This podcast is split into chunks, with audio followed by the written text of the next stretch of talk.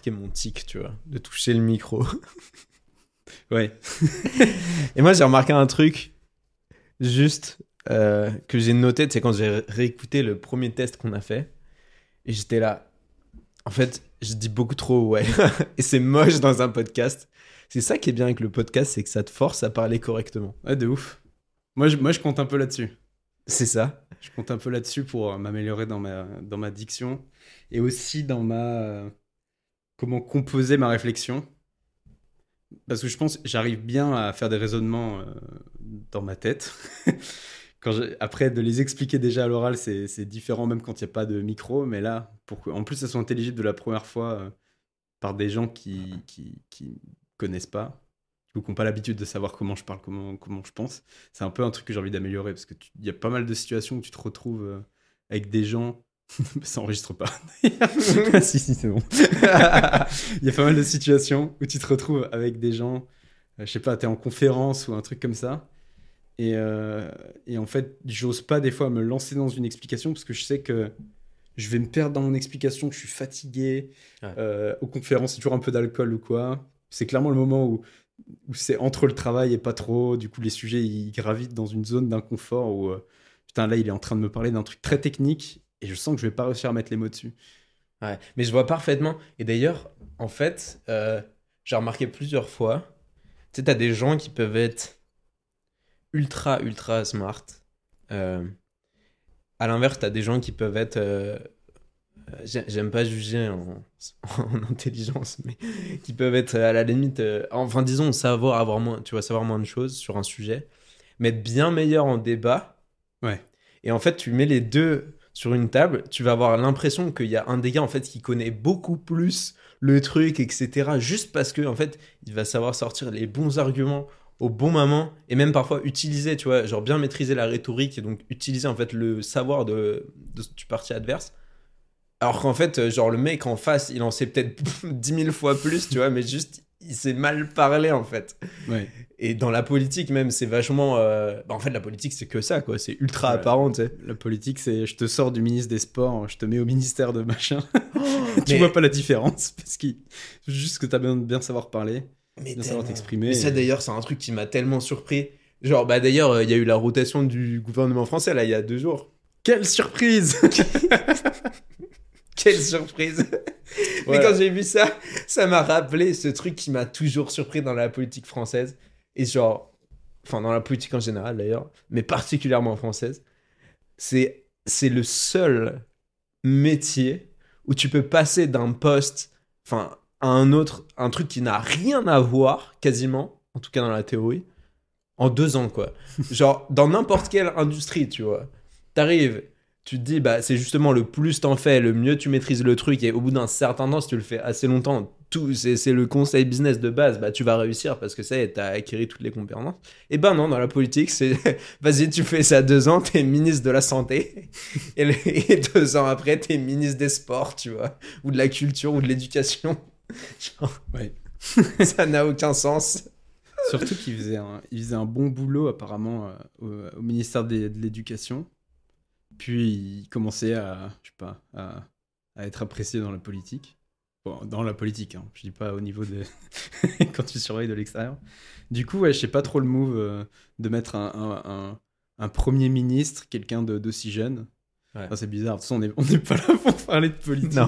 Parce que la légitimité de parler de politique, puis même, c'est pas. Ouais, non, moi, ça me fascine la politique. Bon, en vrai, c'est un bon sujet, juste de, de, de quand tu classifies les sujets.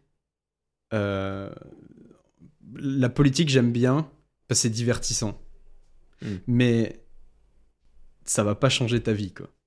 Ça va plus te stresser et impacter ta vie parce que tu stresses de voir à quel point tu as une sensation de, pas, de manque de contrôle, tant sur les élections que, que le déroulement d'un mandat, de, de- ça va te stresser de regarder les news politiques, tout ça. Donc, euh, mais si tu prends ce détachement et tu te dis, vas-y, c'est du divertissement, c'est c'est un peu le jeu des, des puissants, le House of Cards euh, français, bon, évidemment. Ça, aux US, c'est encore un- une autre dimension. Ouais. Mais, euh, Mais t- c'est- c'est c'est exactement ça.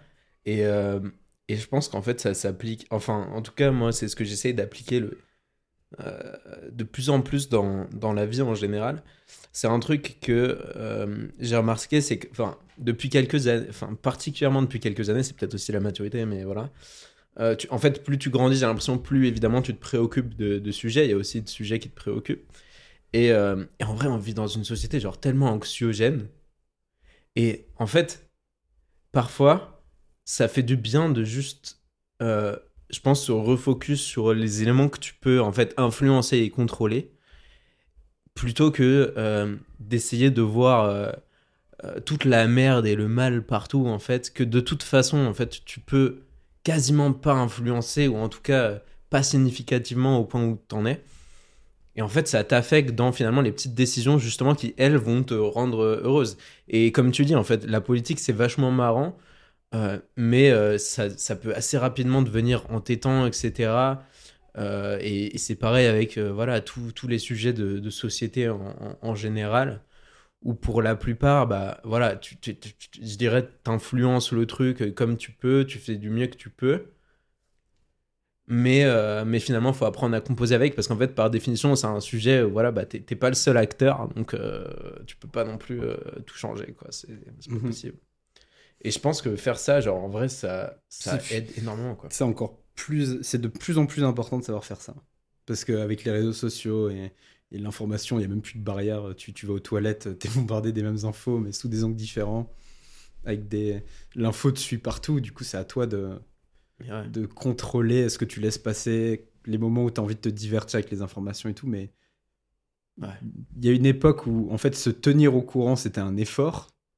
Aujourd'hui, c'est l'inverse, c'est l'effort de mettre en place les bons filtres pour euh, recevoir le moins possible. Parce que je sais que pour le coup, dans la recherche, dans la neuroscience, c'est prouvé que le cerveau est pas fait pour euh, recevoir beaucoup de stimuli. C'est-à-dire que ton- on, on est très mauvais pour se focaliser sur plein de choses à la fois. C'est-à-dire que tu as, ce fameux truc de, dans une vidéo, euh, la vidéo du chimpanzé, là. Oui. T'as la team qui joue au basket, là, et puis, et puis ils te disent euh, Ouais, est-ce que t'as vu le gorille? T'as la même chose avec euh, des, euh, des gens qui font euh, un tour de passe-passe avec des gobelets et des balles. Puis t'es en mode euh, Toi, t'essaies de suivre, elle est où la balle? Et en fait, tu te rends pas compte à la fin de la vidéo Bon, bah c'est bien, hein, t'as trouvé la balle. Par contre, t'as pas vu que les gobelets, ils ont tous changé de couleur. Qu'à un moment, il y avait huit personnes qui étaient en train de toucher les gobelets. C'est-à-dire que ton cerveau, il arrive pas. On Ah, n'est pas fait pour se focaliser sur euh, beaucoup de choses. Et, et- et aujourd'hui, avec TikTok, t'es, où euh, bah, tous tous les formats short, tous les Ouais. scrolls infinis, où tu as du contenu en permanence, même Twitter, c'est comme ça. Mais il Twitter, joue ouais. là-dessus, forcément. hein. Ouais, Je pense que. je, on- en- on en- je me souviens qu'on en avait peut-être déjà parlé, mais euh, c'est clairement, en fait, euh, je pense que dans toutes ces boîtes, tu as forcément des gens dont le taf, justement, est, d'étudier ça, mais pas, pas spécialement, forcément, en tout cas, a été à un moment en mode, euh, vas-y, bienveillance, etc., mais plutôt comment est-ce que, justement, tu peux exploiter ça pour bah, gagner plus? Et c'est vrai que euh, j'ai vu une étude, c'est marrant qu'on parle de ça, il y, a, il y a une semaine, un truc comme ça, sur les réseaux sociaux qui ont encore euh, plus pris de part en 2023. Et effectivement, bah, c'est les formats courts. ouais, C'est un truc de fou, quoi. ouais.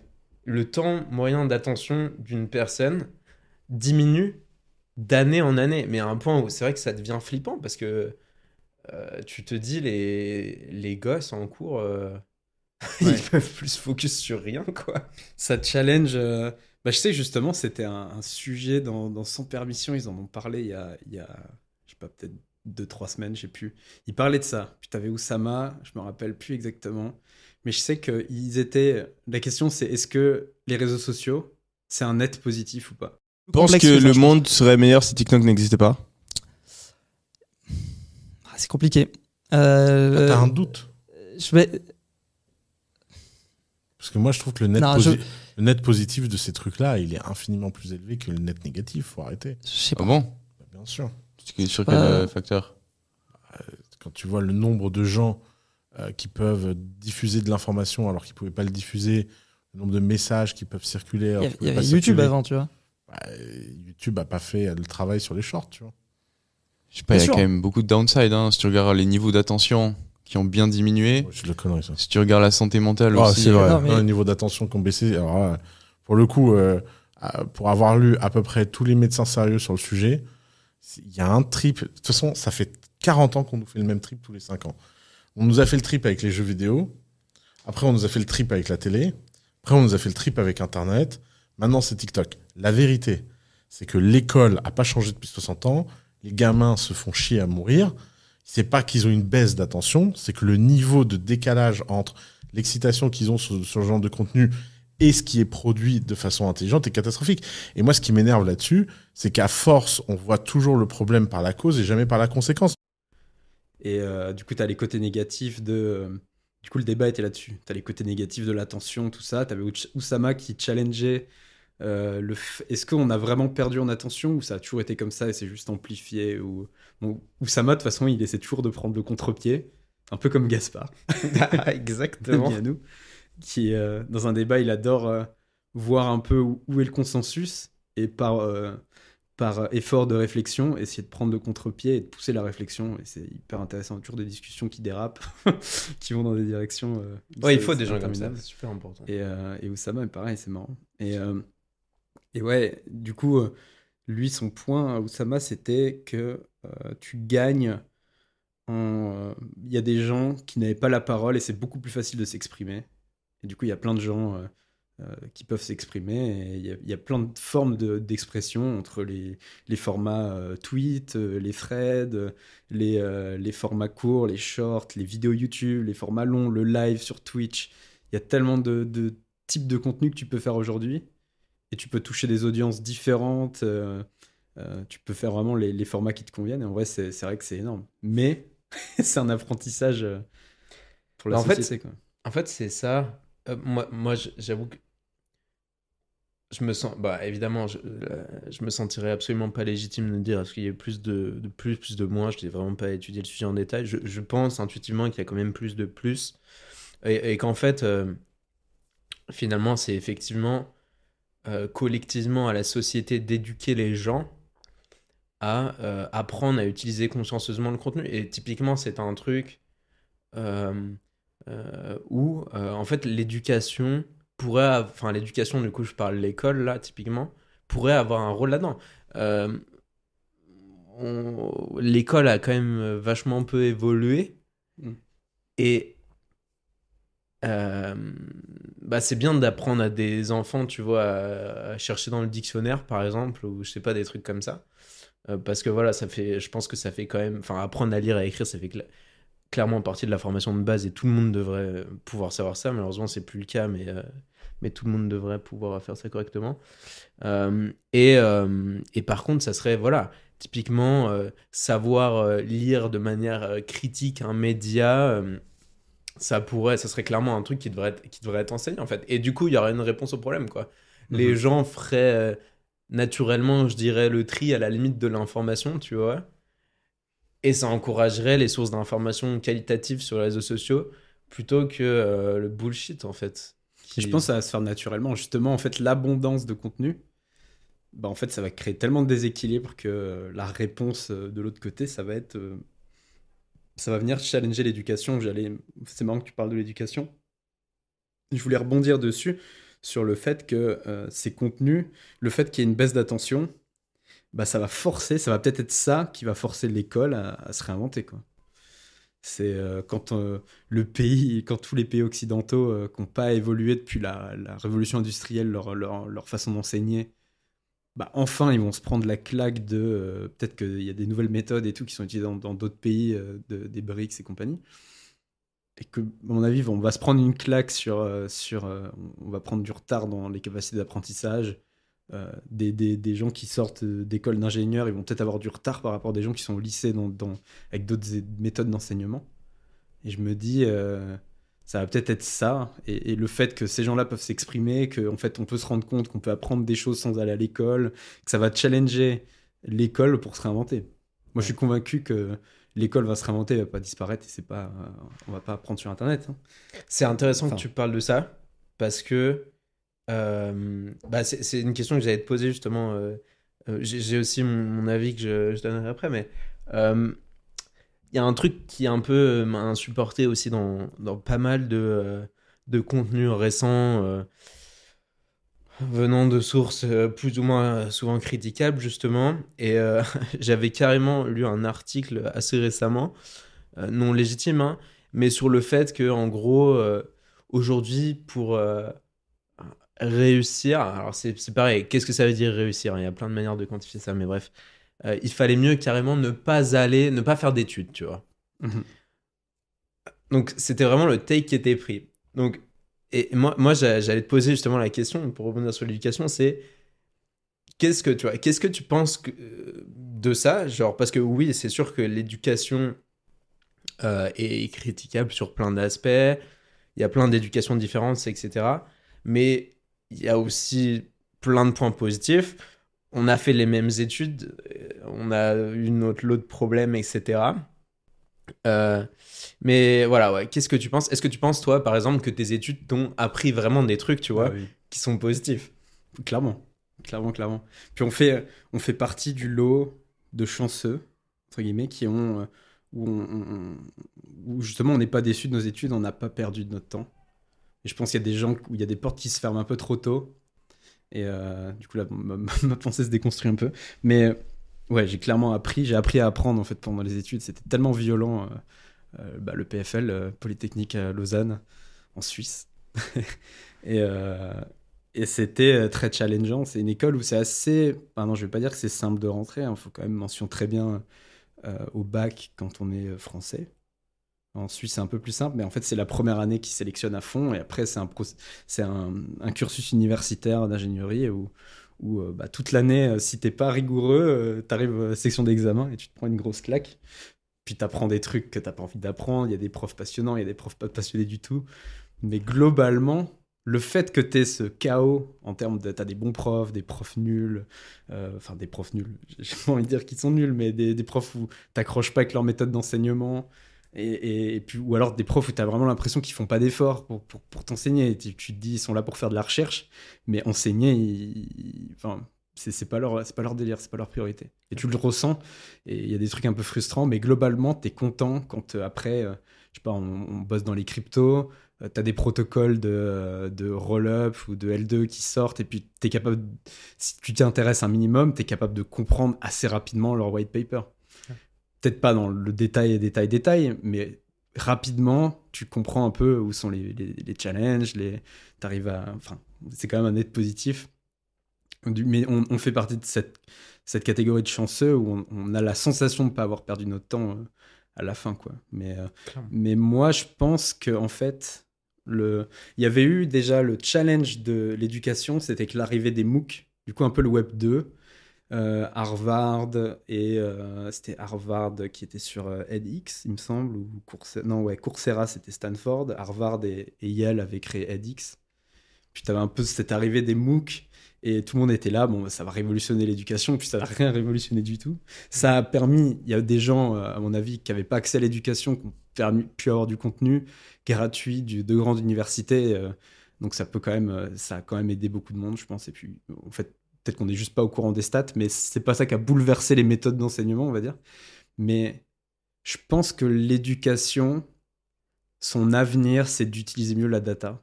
C'est-à-dire que l'époque industrielle, c'est l'État qui est un peu démuni face à, toutes les individualités, et on va faire une baseline où on va forcer tout le monde de la même manière, et ceux qui ne fitent pas, bon, bah, bonne chance pour eux.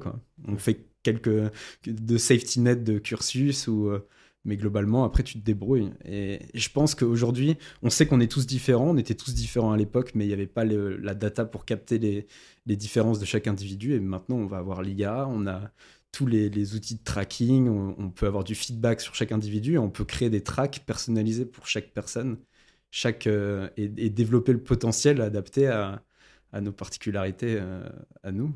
Et je pense, et je pense que ça, ça va arriver. C'est ça qui va challenger l'école, je pense, c'est la data. Mm. C'est le fait qu'on on puisse exploiter le fait qu'un un individu, bah, peut-être que, on le sait, qu'on a tous des types de mémoire différents, typiquement. Mo- mo- Moi, je sais que j'ai plus une mémoire auditive. C'est quand je vais entendre quelque chose, je peux être en train de réviser après. Je, me- ah, je me rappelle que le prof, il avait dit ça à ce moment-là. Et puis, je sais pas pourquoi ça me revient à un moment euh, pendant l'examen. Et c'est pas en- ou alors aussi les mé- mémoires visuelles. Si je me fais un schéma ou quoi, j'arrive à voir mon cours comme une carte. Ouais. Mais, euh, mais du coup, on sait qu'on a tous des, des- des perceptions de la mémoire un peu différentes ou de la perception de notre cours quand on euh, apprend quelque chose. Tu as des gens, ils vont mettre des couleurs, ils vont mettre des textures sur un cours de maths. quoi. Ouais. Il y a des gens, euh, ils vont écouter juste les nombres. Il y a des gens, ils vont subvocaliser des, leurs cours et puis ils vont l'entendre, ils vont s'entendre parler. Enfin, on a tous des particularités différentes. Et je pense qu'avec la data, on peut créer une école qui est plus adaptée à. et- Enfin, faire en sorte qu'il y ait moins de personnes qui décrochent parce que l'école se rapproche d'eux, entre guillemets, se rapproche de leur individualité. Hmm. Ouais, bah pour rebondir sur ce que tu as dit, euh, déjà souligner un truc que tu as dit où vraiment je pense que c'est vraiment un point clé que beaucoup de gens sous-estiment. Euh, mais euh, en fait, la, la, la- la chance de faire des. d'apprendre quelque chose de, de challengeant, en fait, euh, c'est que une fois que tu as réussi à apprendre un premier truc qui est challenging, tu as effectivement appris à apprendre, en fait. Et, euh, et je pense que ça a effectivement été, euh, personnellement, et pour, bah, pour toi et pour beaucoup d'autres gens d'ailleurs, qui étaient dans le même contexte en tout cas, euh, peut-être la plus grosse valeur ajoutée de nos études. C'est pas forcément euh, le cours euh, ultra avancé qu'on a pris, j'en sais rien, en master sur un sujet qu'on va peut-être jamais réutiliser dans notre vie. Euh, mais c'est le fait qu'en fait on a dû apprendre ça, passer par toutes les étapes de compréhension dans le but juste de passer un examen, probablement, même si on s'en foutait complètement des tenants et aboutissants de ce sujet en général. Alors attention, parce qu'il y avait plein de sujets méga intéressants dans nos études. hein. Mais évidemment, comme tu l'as dit, ça fait partie des études. Et c'est ça aussi. C'est de. Il y a la stratégie devoir. qui rentre en compte à un moment. Eh, tu, Exactement. vois ton, tu vois ton cursus, tu mets, ok, je mets le cours en E4. C'est exactement. Comme ça, j'arrive à me positionner avec les crédits là-dessus. Mais c'est ça. Voilà, et tout ça, ça fait partie du package études. Et en fait, et en fait, voilà, le, le fait de devoir surmonter des trucs comme ça, où parfois même t'as juste pas envie de le faire, mais tu dois le faire, et ben, eh ben ça fait partie de l'apprentissage, et c'est méga important. Et après, clairement, euh, Moi, j'ai- envie de. J'ai pas envie qu'on perde le fil. Ouais. J'ai envie de rebondir là-dessus. Où c'est. C'est quoi un de tes souvenirs de galère en cours ou un de tes souvenirs marquants de. Ouah, ça va être compliqué. le- la, la première claque de l'EPFL. En, on a, pour préciser, on a fait informatique euh, Ouais. et système de communication. Ouais, alors moi, euh, ma, ma première claque, ça a été euh, mon deuxième semestre de première année. Pourquoi?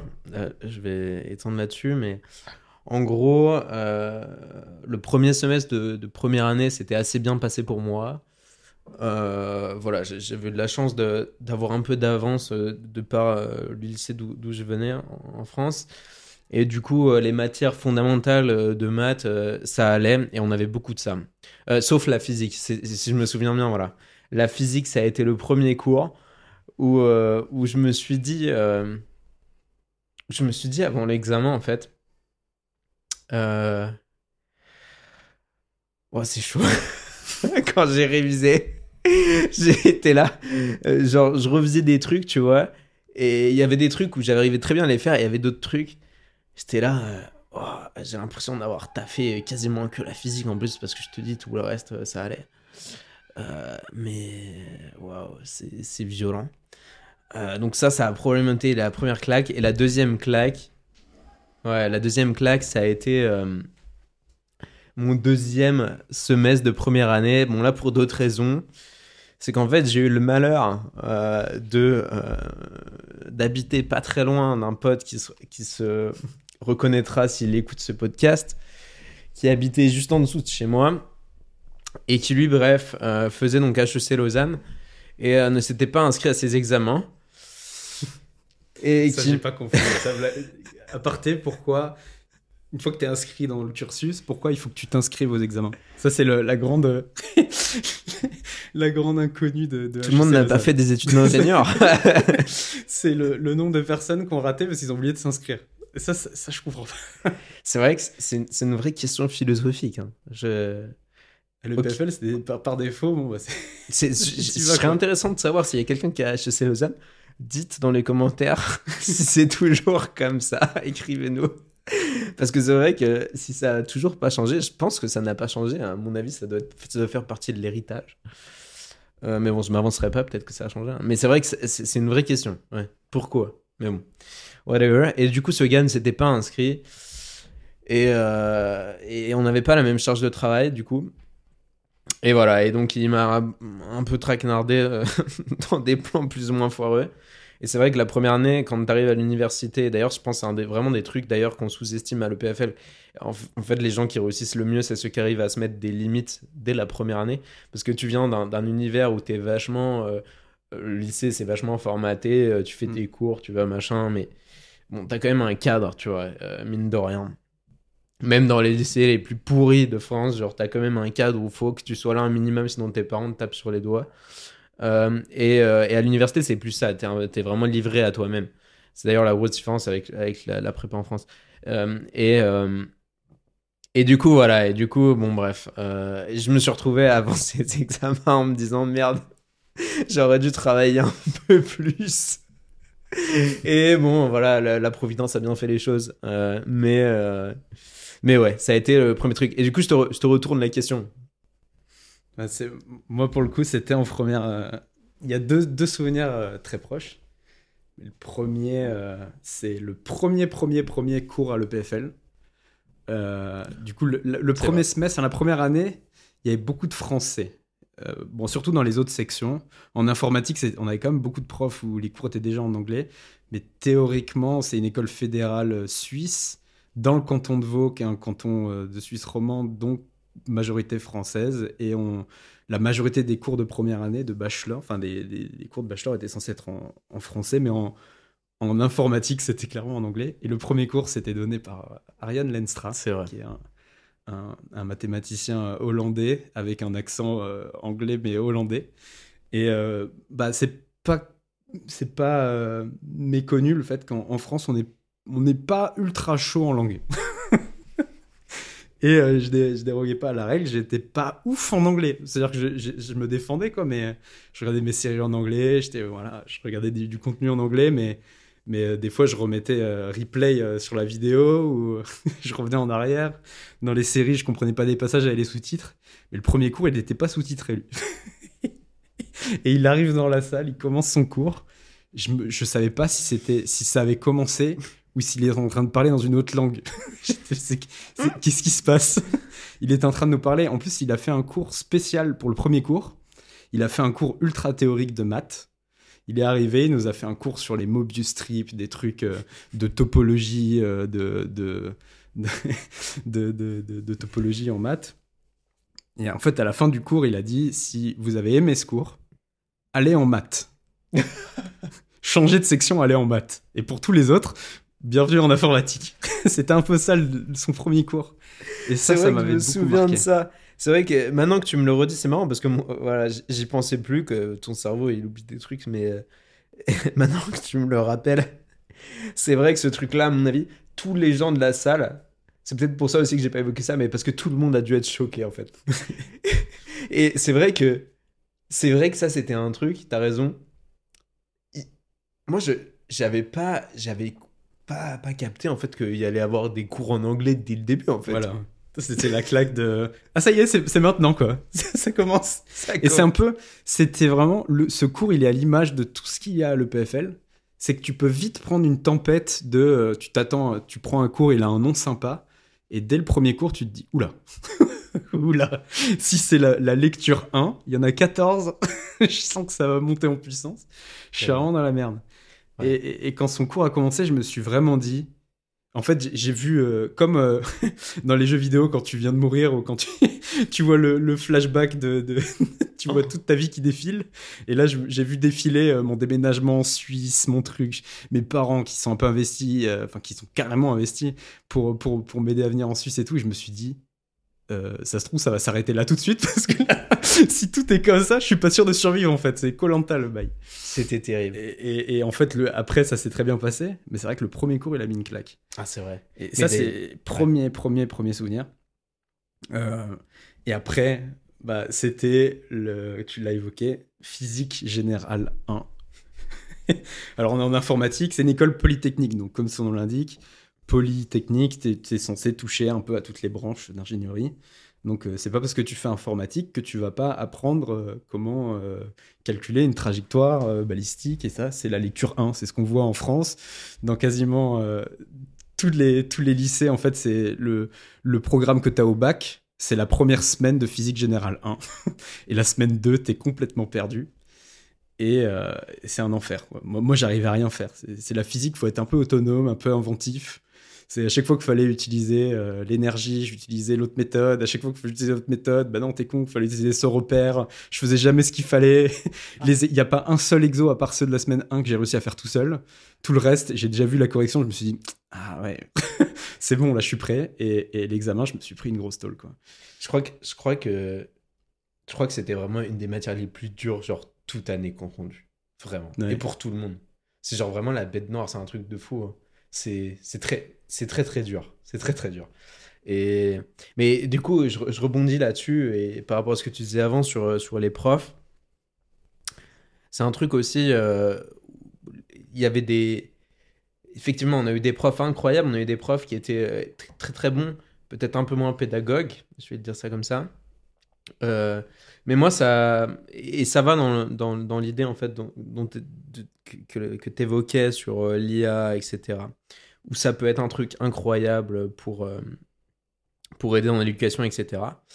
Euh, mais typiquement, pour parler personnellement, tu vois, parce que aussi, faut rappeler que nous, euh, nous avons vécu le Covid durant nos études, Ouais. qui nous ont poussé à faire quasiment au minimum six mois, mais en fait plutôt un an avec, parce que le semestre d'après c'était encore perturbé, de cours complètement en à distance. Et en fait, si je me souviens bien, parce que je me souviens qu'on en avait déjà parlé à cette époque-là, où pendant deux semaines, quasiment pour tous les étudiants du monde, enfin en tout cas euh, du monde Covidé, c'était la belle vie, dans le sens où bon bah tout était à la maison, machin, c'était organisé pour. Et au bout de deux semaines, mais Ah, le quel enfer! Mais quel enfer après. Ouais. Quel enfer après parce que euh, en fait, enfin, t'as quand même un truc. euh, déjà, déjà les, en fait, on sous-estime le, le pouvoir des choix. Mais même si t'as des gens qui préfèrent apprendre depuis chez eux, et j'ai aussi été dans ce cadre-là, t'avais des cours où je préférais prendre le bouquin, aller à la biblio ou à la maison, tu vois, et apprendre Ouais. le truc. Mais t'avais le choix de pouvoir aller en cours quand tu voulais. Et t'avais des cours aussi où en fait le prof était bon et être dans la salle, ça Ouais. t'apportait vraiment beaucoup plus que juste faire le truc chez toi, tu vois. Et pour moi, Ouais. c'est un peu d'ailleurs ça qui fait que t'as un bon prof ou pas, tu vois. Mhm. Euh, et, euh, et donc, euh, et donc oui, oui l'éducation à distanciel, c'est- super, enfin c'est incroyable, ça, comme tu dis, ça a permis probablement à plein de gens d'avoir une éducation qui qui, qui pourraient pas avoir. Ça permet les, les gens, enfin aux gens autodidactes d'a- d'apprendre beaucoup de choses. Ouais. Euh, mais en fait, un bon prof qui est derrière toi, qui t'explique le truc en personne, qui va répondre à tes questions personnalisées, euh, c'est euh, en fait pour moi ça a pas de ça a pas de prix en fait. Surtout un Ouais, mec passionné. Et on en a eu des gars passionnés quand même. Non, mais on le sent, pour le coup, on a vu les deux. On a vu pré-Covid. On appelle ça pré-Covid, alors que c'était clairement juste euh, normal euh, le cours de nos études. on appelle ça pré-Covid maintenant. Ça a tellement marqué et traumatisé tout le monde, ce truc. Mais euh, on a vraiment eu cette transition de. En fait, tout a perdu son âme. Mais moi, je le ressens même à plein de niveaux. Et c'est un peu une des résolutions d'ailleurs que j'ai cette année. Euh, tout est lié, hein, vous inquiétez pas. c'est mon esprit qui est chelou, mais. Mais Non, tout va bien, tout va bien. En fait, je me suis fait la réflexion que depuis le Covid, je me suis pas mal isolé, je me suis habitué à être tout seul. Et à, réfléchir tout seul. Et en fait, je me suis rendu compte que avant le Covid, je me rappelais. euh, je suis retombé, en fait, j'ai réinstallé Snap, j'avais plus Snap. Et un truc qui est incroyable avec Snap, c'est les, souvenirs de Snap. C'est-à-dire que Snap t'envoie une notif, hey, tu te souviens de ça à cette date-là? Puis tu regardes ce truc-là, et moi, il y a plein de moments où en fait, je me rends compte que je tire mon énergie à, à toutes les mini-interactions qu'il y a euh, dans une vie euh, day-to-day euh, quand tu vas à l'Uni ou quoi. Et c'est-à-dire que cette transition de l'Uni est finie, en fait, quand tu arrives en cours, tu croises un pote, puis tu croises un groupe de potes qui est en train de travailler entre la cafette et je sais pas quoi. T'en as d'autres qui font de la merde, qui passent, puis qui font une blague ou quoi. Et puis toutes ces interactions-là où, moi j'ai toujours tiré mon énergie. Je pouvais être, par exemple, depuis le lycée, hein, depuis tôt, à, euh, le matin, j'aimais bien arriver, même si j'étais fatigué, j'aimais bien genre faire rigoler tout le monde. Et c'était un peu. Et en fait, si je voyais des gens qui, qui, avaient une matinée où ils font la gueule, ils, ils sont fatigués ou quoi, j'arrivais, je faisais des blagues et tout, ils rigolent. Ben, même si moi j'étais fatigué au début, ça, ça m'a redonné de l'énergie parce que je sais pas, j'ai réussi à communiquer un truc et, euh, et, euh, et en fait, ça, je l'avais continué à l'EPFL, euh, t'avais tous les groupes et tout, on avait, enfin, c'était incroyable, il y avait des interactions un peu partout. Ah, tu prends ce cours-là, machin, t'avais des gens avec qui t'étais dans certains cours, des gens avec qui t'étais dans d'autres cours, tu te croisais un peu partout, on allait bouffer à droite à gauche dans les restos du campus, toutes ces interactions-là. Et en fait, du jour au lendemain, il y a eu un rideau blanc, pff, Covid, on s'est retrouvés chez nous, on est revenu après Covid, on a passé nos examens et tout, puis en fait, il n'y avait plus rien. Il y avait tout le monde, soit les gens étaient partis en stage, vu que c'est tombé un peu vers la fin de nos études, ça a vraiment été le rideau Covid, et quand on est revenu, il y avait trois fois moins de monde. Il y en avait qui avaient fini, il y en avait qui étaient plus là, ils étaient en échange, ils faisaient leur PDM à l'autre bout du monde. Puis on n'était plus que 3, 4, et ça s'est fini comme ça. Et ça, c'est vrai que, et depuis que ça s'est fini comme ça, bah moi, on a bah, commencé à, la boîte et tout pendant les études, euh, pendant le Covid. Donc il y a eu cette transition où, en fait, j'étais plus trop. J'ai l'impression que mes études se sont terminées pendant le Covid.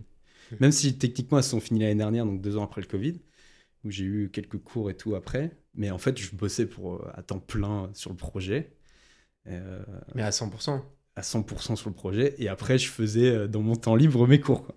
et en fait et, et du coup c'était du stress c'était toutes les étapes du projet les trucs passionnants et tout hein, mais les trucs où tu dors pas la nuit et tout ça mais en fait j'ai pas eu en fait je me suis rendu compte que j'ai laissé une partie de moi-même mais je me rends compte maintenant je me rends compte qu'en fait j'adore tout ce que je fais et tout mais il me manque un truc et j'arrive pas à mettre la main dessus et c'est toutes ces petites interactions que j'ai pu et ça c'est un peu une des, des résolutions de cette année c'est que j'ai envie de recréer ça euh, du coup, bon, bah, évidemment, je vais pas me réinscrire à l'université, j'ai pas envie de faire ça.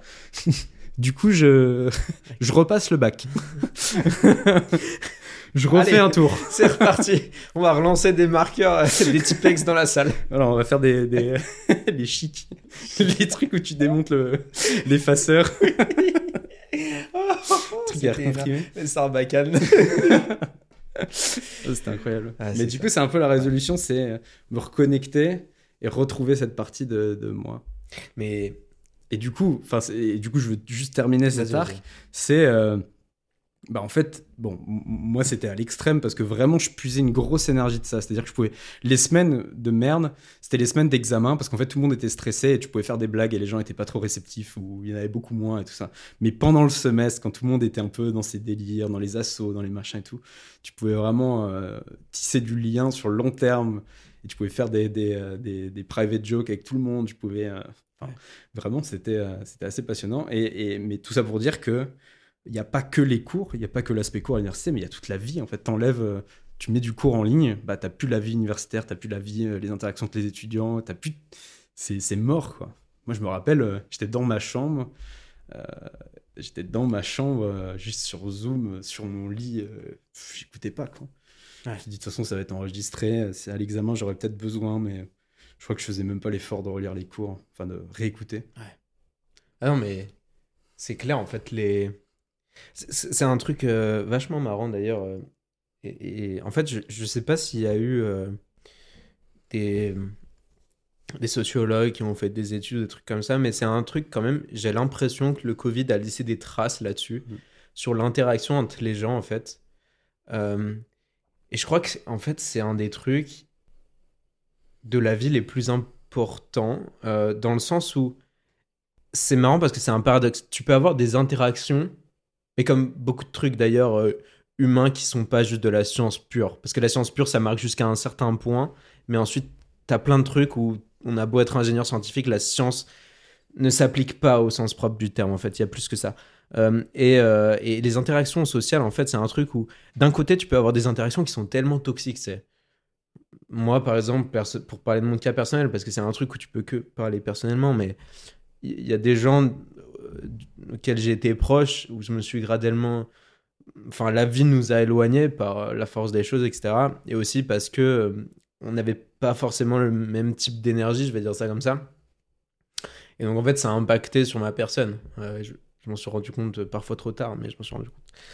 Et à l'inverse, tu as des, t'as des relations avec des gens qui, comme, comme tu dis, ça te crée une sorte d'énergie. En fait, tu sais, tu sais pas trop pourquoi, mais genre, tu vois une personne, tu vois, dans une journée de merde, ça te rend heureux. ta journée. Ouais, Ouais, ouais. vraiment, ça nous est tous arrivé, tu vois.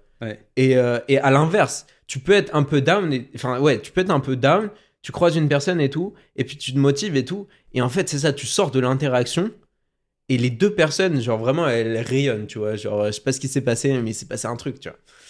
Et ça, je trouve ça assez fascinant, et c'est un truc effectivement que euh, tu peux avoir quasiment que, que en personne, en fait, enfin avec des personnes dans la même pièce, genre t'as beau avoir des Zoom calls, ce que tu veux, c'est pas Ouais. la même chose. T'as as vraiment des sujets, euh, même dans des, dé- négociations business ou quoi, en fait, où je pense que euh, on a beau introduire, après c'est c'est ma vision des choses, hein, mais on a beau introduire le métaverse, l'IA, des hologrammes dans la pièce, ça aura jamais le même impact que deux personnes qui sont en face autour d'une table avec un verre euh, de. euh, bitter. Qu'est-ce que tu nous as servi Des bitters. C'est vraiment pas mal. hein.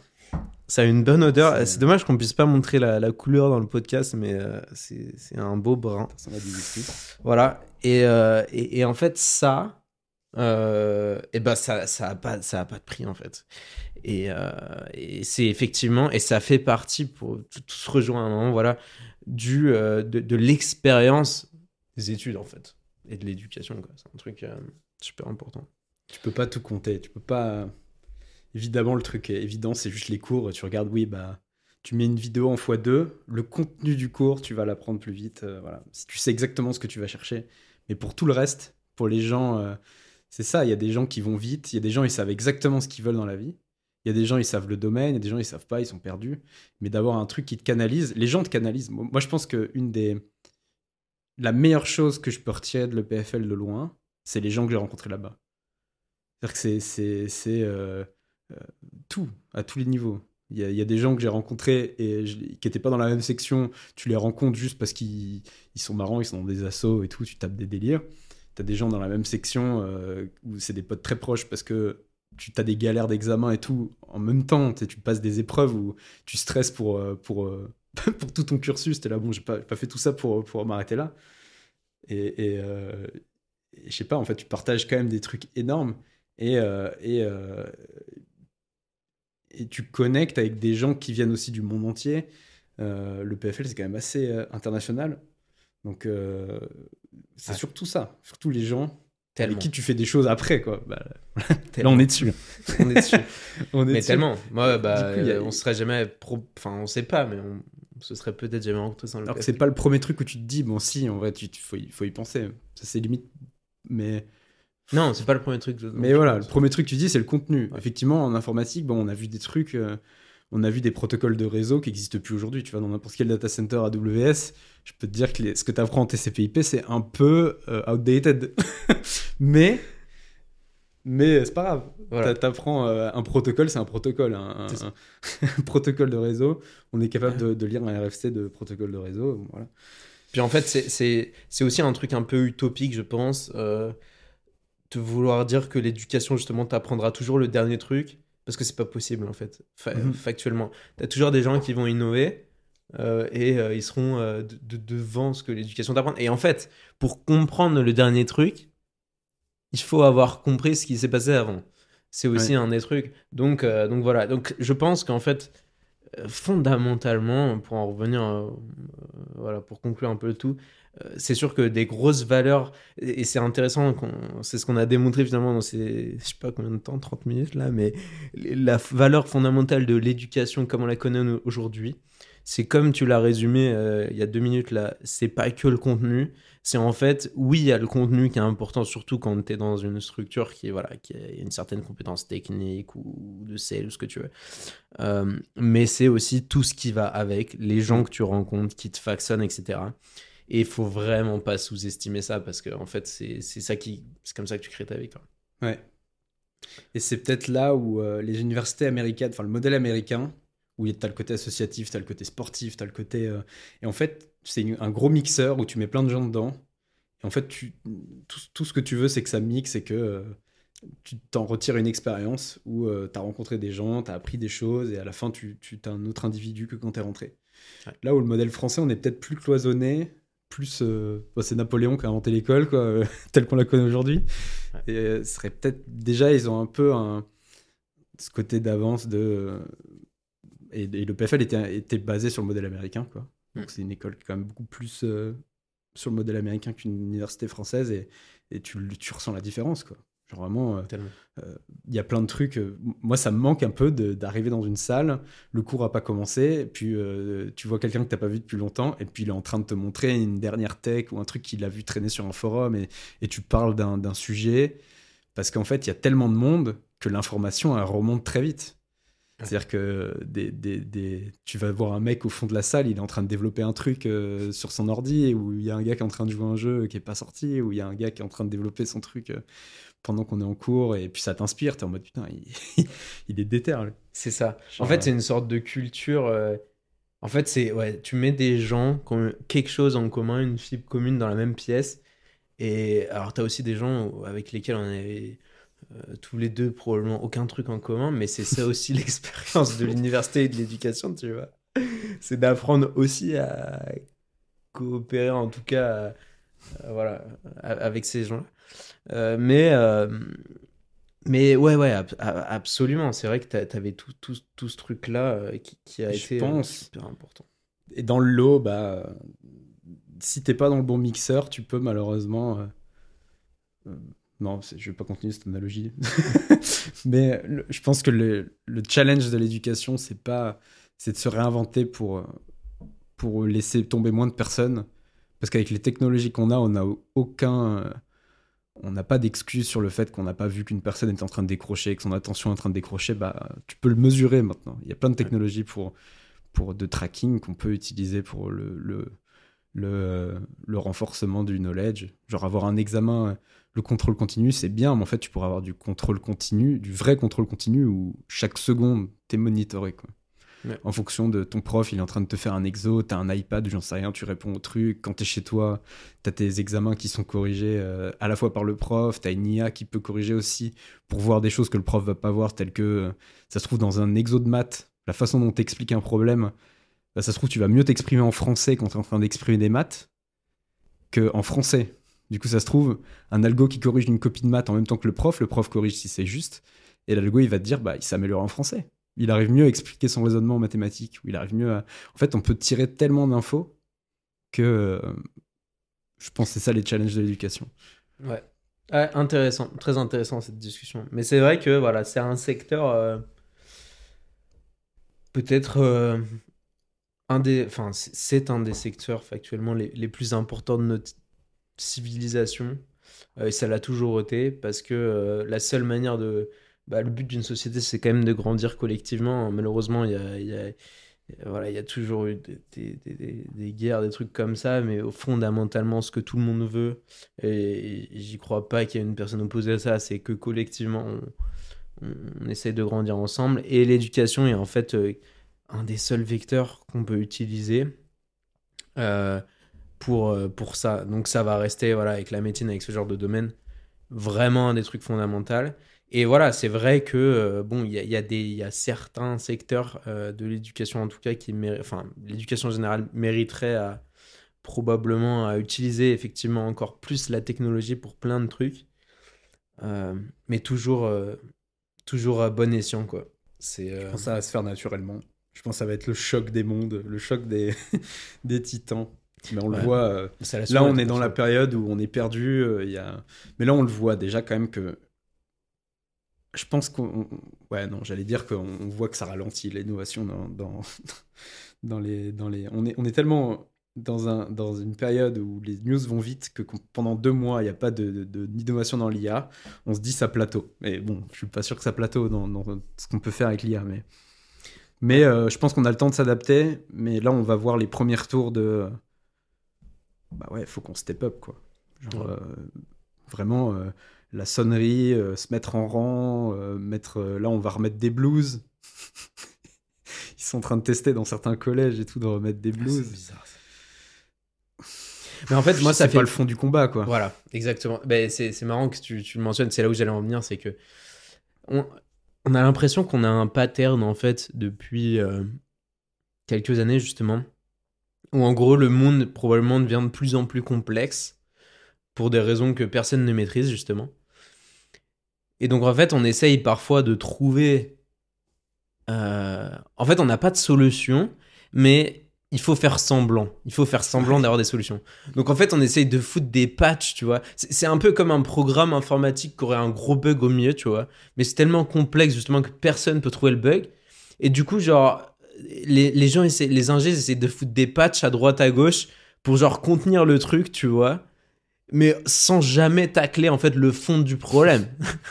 Ouais. Et du coup, au final, plus le truc monte, plus t'as de patchs inutiles qui deviennent eux-mêmes genre impossibles à maintenir.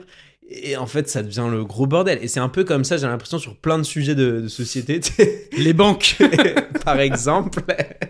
Pourquoi elles aiment pas les cryptos? Parce que si elles veulent s'innover, si elles veulent rattraper un peu leur retard, faut qu'ils revoient toute la code base qui a été écrite depuis les années 70. Et le nombre de patchs comme ça, il y en a plein. le combat.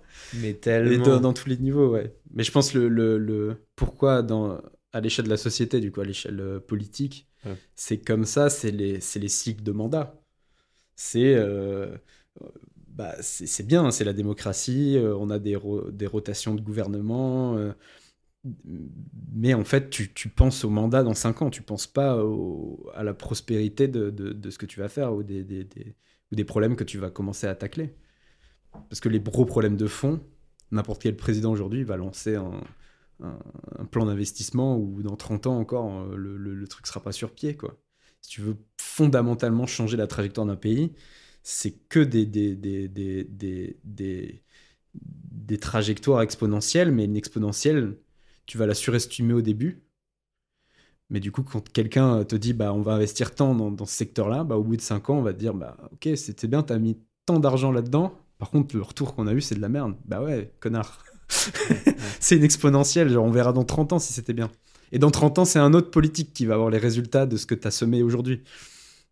En fait, t'as raison. c'est- C'est le système est fucked up, on peut dire autrement, Euh, parce qu'en fait, il encourage pas du tout à avoir des visions de long terme. Et en fait, je crois que l'humain serait intéressant par euh, voir des trucs, mais je suis sûr qu'il y a des trucs là-dedans. Mais on- en fait, on est très très mauvais, à mon avis, pour voir des trucs à long terme. Ouais, ouais. En mode, tout ce qu'il y a autour de nous euh, t'encourage à avoir une vision court-termiste, en fait. Et, euh, et en- encore plus justement avec tous les réseaux sociaux, Internet, tout ça qui nous ont habitués à l'instantanéité, en fait. Euh, Mhm. si, euh, si tu commandes un paquet sur Amazon qui te disent il va être livré dans deux jours, mais qu'en fait il a le malheur, et ça m'est arrivé, d'être delayed de deux jours, alors que t'en avais besoin dans deux jours. Mais c'est c'est la fin du monde pendant une minute où tu vois l'information, tu vois. Genre tu, tu sens le stress en mode putain, mais... Et après, une heure après, t'as oublié. Et quand il arrive, t'avais oublié que t'avais commandé ça. Là, ah, super. Exactement. Exactement. Ouais. Et ouais. Et ça, je pense que il y a, y a y a des sociologues. euh, Je sais qu'il y, y a beaucoup de. La, tu sais, dans l'économie, tu as la, la macroéconomie qui est un peu la météorologie de l'économie. Où c'est vraiment les. C'est un peu une fumisterie de, de- des secteurs économiques.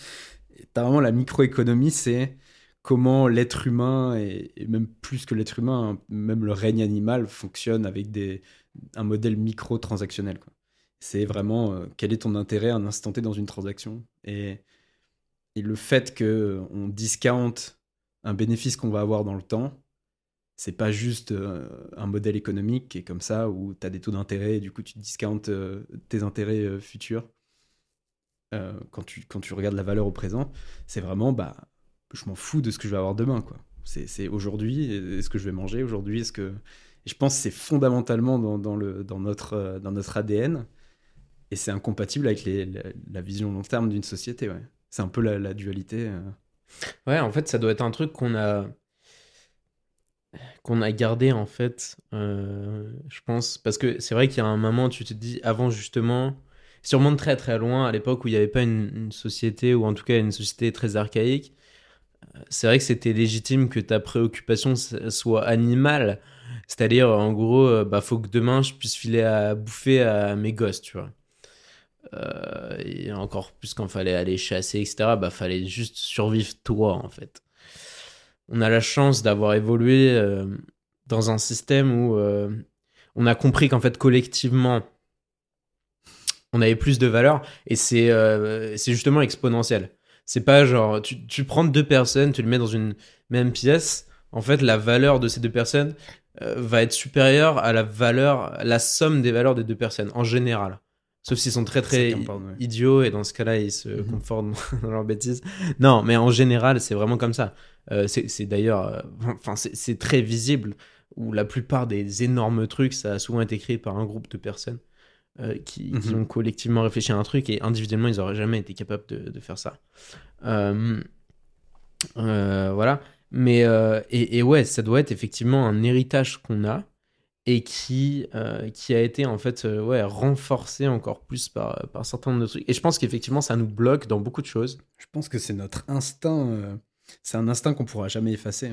Hmm. Enfin, à notre échelle de développement, genre le, le- le- quand tu vois qu'on partage, euh, je sais pas, plus que 80% de notre ADN avec une banane, il y a moyen que ce soit même 90%, voire même plus, je crois. Je sais C'est plus, ouf. je sais que c'est, mais j'ai envie de rester conservateur. Du coup, c'est sûr que c'est plus que On 80%. vérifiera, c'est ouf. ouais. Tu te dis, bon, euh, je, je- je- je sais pas combien de, de milliards d'années ça fait qu'on a divergé de la banane. Des millions d'années. Un certain Mais- temps, j'espère. je pense qu'à notre échelle, en fait, c'est négligeable et je pense qu'on a, on aura toujours ce, ce cortex primaire euh, très primitif de si tu nous mets sous stress, du coup, toute la partie de réflexion, euh, le, le- notre réflexion, tout ça euh, est complètement inhibé. Euh, tout ce qui compte, c'est ce si tu vas survivre dans l'instant T. Et je pense que ça, ça nous arrive et le stress joue à ça. Quand on nous met sous stress en permanence, on revient dans notre état primaire. Et, et ça nous rappelle qu'on est un animal et qu'on doit survivre, qu'on a peur, qu'on nous, et les, les- typiquement les chaînes de news H24 qui nous balancent des mauvaises nouvelles en permanence. C'est-à-dire là, la- je sais pas, là, dernièrement, il y a eu la vague de froid en France. Ils en ont fait euh, pendant 15 jours, ils ont préparé tout le monde, ça va être horrible, il y a du froid qui arrive. Il a fait moins 4 à Bordeaux, il a fait moins 3, euh, je sais pas où, à Marseille. En plus, si tu C'est- regardes. c'est- si tu regardes, moi je me rappelle des matins où j'allais à l'école, euh, mon père il dégivrait la, la vitre et il faisait moins 10. Puis dégivrer la vitre, euh, mais ils ont préparé tout, mais ça, ça s'est très bien passé. Globalement, euh, il y a des gens qui allaient acheter du chauffage, ils ont montré sur TF1 euh, les gens qui stressaient, qui allaient acheter des trucs, du fuel et tout pour, pour, pour avoir chaud, ils ont fait flipper tout le monde, alors que c'est juste un froid normal. et c'est à l'image de tout, quoi. Toutes les news sont tournées en catastrophe. Et ça fonctionne, quoi. Ils font de l'argent, ils font, les gens restent bouclés sur les chaînes de télé euh, H24. Et, et- et on est mis sous stress et on redevient, on, on inhibe de plus en plus notre capacité de réflexion, notre capacité de, de- de- d'analyse fondamentale, celle qui est au- au-delà de je sais que j'ai un toit, euh, normalement ce soir je vais manger, et voilà. Bon, bah, je peux me permettre de réfléchir, d'avoir un raisonnement et. Mais et- franchement, euh, déjà, euh, aux gens qui écoutent ce podcast, si vous écoutez encore tous les jours ces chaînes d'infos, arrêtez et je vous promets que ça vous fera le plus grand bien. Parce que honnêtement, en fait, on se rend pas compte. Il y a que le moment où on déconnecte qu'on se rend compte du stress que ça nous crée chez, enfin, chez, chaque, chez chaque personne. C'est un truc de fou. Et, Ouais. et, et c'est aussi une, une- une- une leçon très intéressante euh, qu'on peut tirer de ça, qui est de dire, euh, en fait, en général, effectivement, dans la vie, comme tu le dis, quand on est stressé, enfin, voilà, en, tout- en fait, on, perd sa capacité de réflexion, enfin, en tout cas, la plupart des humains fonctionnent comme ça. Et, euh, c'est un truc important, je pense, à se remémorer, en mode, quand tu dois prendre une décision, quand tu prends une décision et que tu es stressé, en fait, tu vas pas prendre une bonne décision en général. Ouais. Bah, ça, c'est une règle de. Quand tu dois prendre une décision importante, fais-le. Euh, Genre, t'as as, l'instant T, t'as l'information, t'as la prise d'information, t'as le stress, t'as tout le, le déroulé psychologique de, de euh, option A, option B, tu dois prendre ta décision. Vaut mieux attendre un peu que ça redescende et prendre ta décision à, Ah, c'est ouf. hein. reposée. Et ça, c'est un truc, par exemple, euh, Quand tu prends un truc à chaud, C'est terrible. euh, tu peux être influencé très vite, quoi. tu peux être influencé très vite. Et ton cerveau, en fait, perd sa capacité de réflexion. Genre, bah, c'est un truc que probablement, enfin, tous les étudiants quasiment ont connu. En mode, tu peux faire. euh, tu sais, t'a- t'arrives à un examen, t'es stressé, Euh, bah, et, malheureusement, les étudiants qui en plus ont des crises d'angoisse ou quoi, il y en a beaucoup, euh, bah, c'est encore amplifié. Ils peuvent tout savoir, ils vont plus savoir rien faire. Tu leur redonnes le même examen sans avoir re-regardé leur bouquin ou quoi, t'être reposé juste après le vrai examen. Et là, la personne, genre, arrive à tout faire, tu vois. Mhm. Et en fait, bah, c'est terrible. D'ailleurs, c'est pour ça que bon, il y, aurait plein de manières peut-être d'avoir des examens, etc., plutôt que d'évaluer sur des trucs comme ça plus objectifs. Mais bref, on va pas revenir au débat précédent. Mais, euh, mais ouais, ça, montre très clairement, effectivement, à quel point euh, bah, le, le stress, etc., inhibe la capacité de réflexion. Et c'est là-dessus, effectivement, que tous ces médias euh, sensationnels jouent, quoi. Pendant le Covid, tout ça, en fait, tu, tu terrorises les gens, hein, bah, au moins, c'est sûr, ils vont pas sortir de chez eux, ils vont pas suivre les règles, ils vont pas, peu importe. Euh, On nous a vendu plein de choses. hein. Ça, on nous a vendu. euh, Pour le coup, ça a été génial. hein. Les gens qui étaient bons en marketing pendant le Covid, ils ont fait un Ah. carton. Mais il y a Ouais. des gens qui étaient sous stress, euh, tu pouvais leur vendre n'importe quoi. Mais, du coup, la question c'est est-ce que en, en prenant en compte ça, en fait, enfin, on a la, la chance aujourd'hui de savoir analyser ça et notre comportement humain est, comme tu le dis, un truc inhérent en fait qui ne changera pas parce que c'est dans nos personnes. Maintenant, il faut en fait se dire comment est-ce qu'on peut composer avec ça, quoi. Et comment dé- design, en- entre guillemets, nos sociétés euh, euh, autour de, de cet objectif de vision à long terme, en sachant que les humains, en fait, en général, sont, sont très mauvais à faire ça. Et là, effectivement, moi, je me dis, peut-être que la technologie, l'IA, tout ça, mhm. ça pourrait être intéressant, tu vois, à utiliser là-dedans. Je pense pas sur tout, mais peut-être qu'il y a certains sujets où euh, ça pourrait être vachement utile parce que elle, pour le coup, la machine, bah, elle va pas avoir ce biais, tu vois.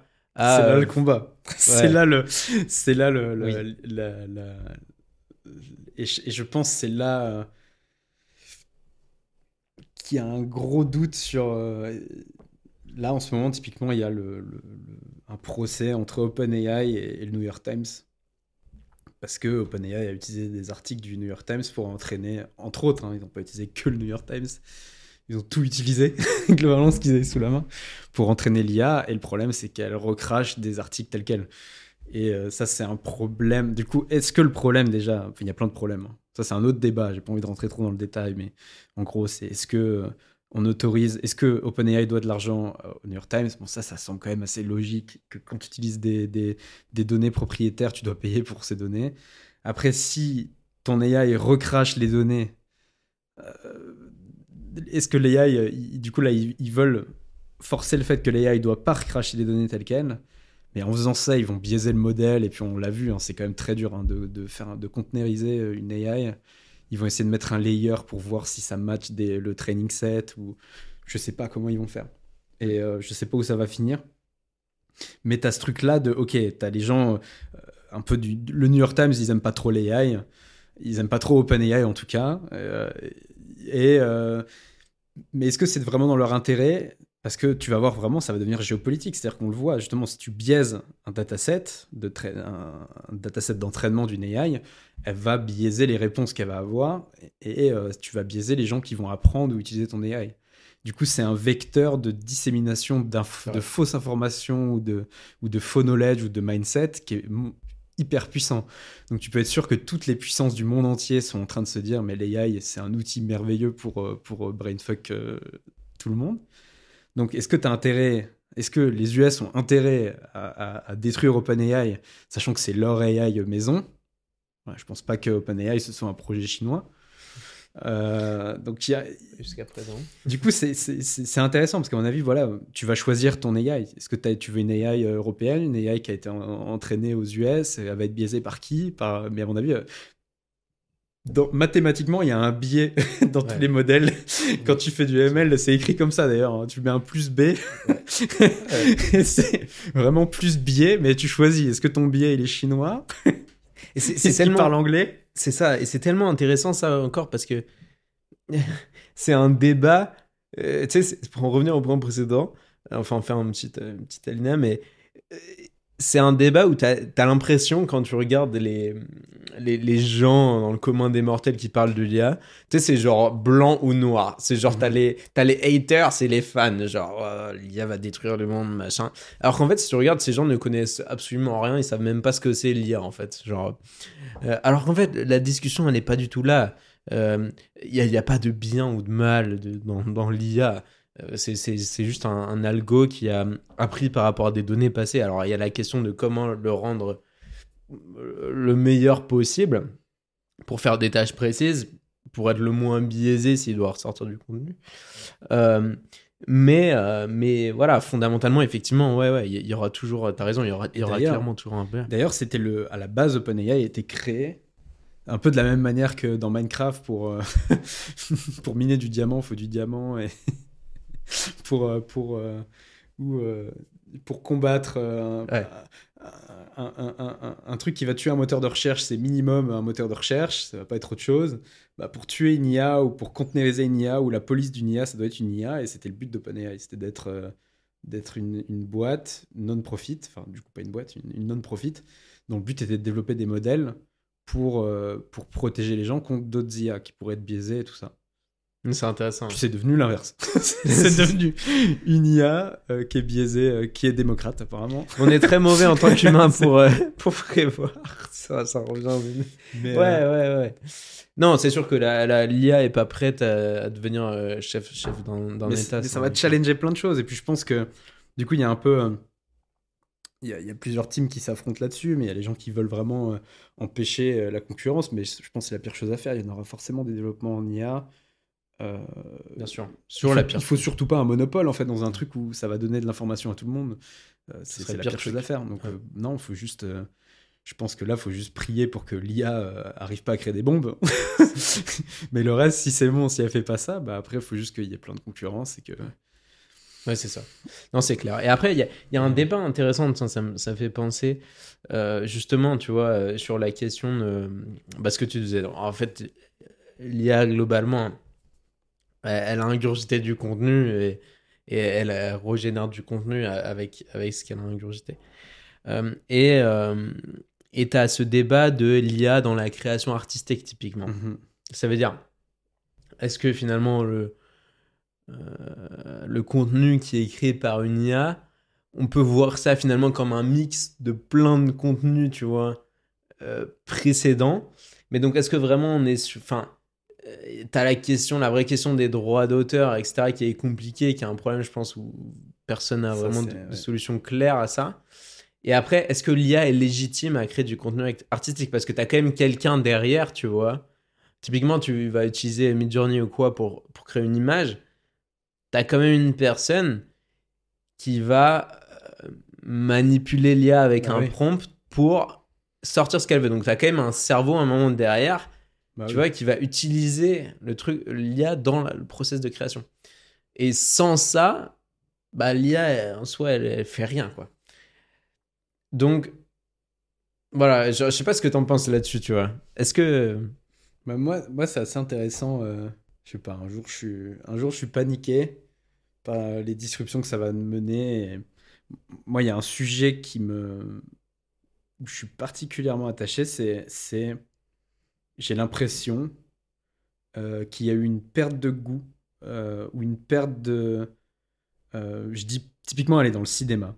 C'est-à-dire qu'il y a beaucoup de films de merde qui sont sortis ces dernières années où les critiques étaient pas trop mauvaises dessus et tout. Et puis je me faisais chier quoi, quand en allant voir le film. Il n'y avait aucun tellement. scénario, aucun. aucun euh, tu voyais le scénario dès les cinq premières minutes du film, tu pouvais deviner tout ce qui allait se passer.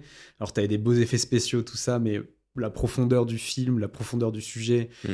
même si les- la qualité artistique de, de- des- de- des techniques qu'on a aujourd'hui d'image, euh, je pense typiquement aux Star Wars, euh, les, les images étaient magnifiques. Mais euh, l'art du cinéma, c'est d'arriver à combiner les émotions, partager des émotions, te surprendre dans tes émotions et, et te mettre dans des retranchements où bah, Star Wars, j'ai ni eu peur, ni eu... Enfin, j'ai rien vécu. C'est juste, si, j'ai vécu un truc de... C'est joli l'image. euh, franchement, je, prends une claque visuelle, mais voilà, c'est tout, sans plus. Il y a beaucoup de films qui ont été comme ça. Typiquement les Marvel et compagnie, j'ai adoré hein, euh, les, les Avengers.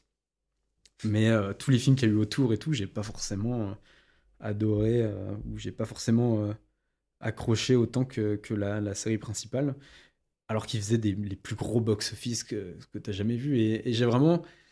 J'ai pas envie d'être aigri et de dire que les gens perdu en, en goût, mais en fait en exigence.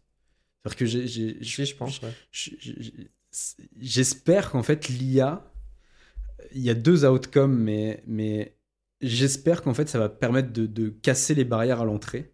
Mm. Et ça va permettre à des gens qui ont beaucoup plus d'idées, beaucoup plus de ressources, et qui ont envie de, de, de, de vraiment, euh, qui, ont, qui ont les capacités, euh, bah, bah, qui, qui ont ça dans le sang, juste de créer une histoire, une narrative, qui sont bons en storytelling, en images, en- et qui vont pouvoir retranscrire ça et utiliser de l'AI en fait pour, pour faire une production digne d'un d'un studio genre Pixar. Euh, et je pense, j'espère que ça va libérer la création. Et je pense que oui, c'est un outil comme un autre. Ouais. Et, mais mais j'espère que ça va pas être utilisé par des monopoles qui vont, euh, je sais pas, des, Netflix de qui vont juste merde. faire euh, 30 séries par an, euh, enfin 30 fois plus de séries par an. Et euh, dans le lot, ça va être que des déchets. Et, et- et en fait, les gens vont petit à petit perdre leur baseline. Il y aura tellement de choix, tellement de. Je sais pas. Ouais. Je, je suis un peu perdu dans, dans- dans- dans ce qui va se passer. Je suis assez curieux. Mais j'espère, en fait, moi profondément, j'espère que les gens vont, vont se remettre à être de plus en plus exigeants. Et qu'en fait, on va. je- typiquement, je sais pas le dernier film que j'ai vu au cinéma où j'ai été surpris, agréablement surpris. En mode. euh, j'ai plus été déçu en mode je sais que c'est une grosse affiche et tout, je m'attends à rien et puis ouais effectivement c'était bien que je m'attendais à rien, c'était pas ouf. J'ai passé un bon moment parce que j'étais avec des potes ou quoi, mais le film en lui-même, genre euh, Oppenheimer, c'était très bien. Mais ça m'a pas non plus. euh, c'est excellent, hein, franchement, le, le film. C'est est- un des meilleurs que j'ai vu récemment. c'est un des meilleurs que j'ai vu récemment, mais c'est pas, j'ai pas pris autant une claque devant Oppenheimer que Interstellar. Non, c'est sûr. Mais tu vois, c'est marrant parce que pour parler de bah, Oppenheimer Interstellar, euh, j'ai vu une interview de, euh, de Nolan il y a un peu, il y a un petit moment maintenant, mais je me souviens très bien puisque euh, je sais plus qui a fait cette interview, mais on pourrait retrouver. euh, et en gros, ils étaient dans un dans un euh, dans une cinéthèque en gros, et ils sortaient les DVD un par un. Et euh, ils demandaient à Nolan, bah, Ah, c'est Combini. ah, c'était combiné C'était chez Ok. Combini, je pense. Ouais. Il demandait, euh, bah, qu'est-ce que tu penses de ce et vidéo club. Ouais, voilà. Et tu voyais, donc le vidéo club, peut-être qu'il y a des gens plus jeunes qui nous écoutent, c'était à l'époque, t'allais chercher ton DVD avant qu'il y ait Netflix Co. Euh, bah d'ailleurs, le précurseur de Netflix. Et tu louais ton, ton Des DVD. blockbusters. Incroyable. Et bref, et, et donc, il sortait les DVD un par un. Et déjà, tu, tu voyais que le mec avait tout vu, en fait. Le mec a, a vu, euh, enfin, Ouais. tous les films, quoi. Genre, c'est un truc de fou. Et, euh, mais ce que l'ai vu. Même des films français. Il Ah, a des mais un truc de références. malade. il- Ouais, ouais. un truc de malade. Euh, donc déjà incroyable. Et après, ce qui m'a profondément euh, marqué dans cette interview, c'était qu'à un moment, euh, du coup, t'as le mec qui l'interviewe qui demande, euh, ouais, euh, euh, il y, a, il y a des, je sais pas, il y a des gens qui en gros se plaignent entre guillemets qu'ils regardent un film mais ils comprennent pas spécialement. Et là, je me souviens de la réponse de Nolan qui est en gros, mais en fait, typiquement les films que je fais, euh, je m'attends pas à ce que les gens qui le regardent comprennent tout la première fois.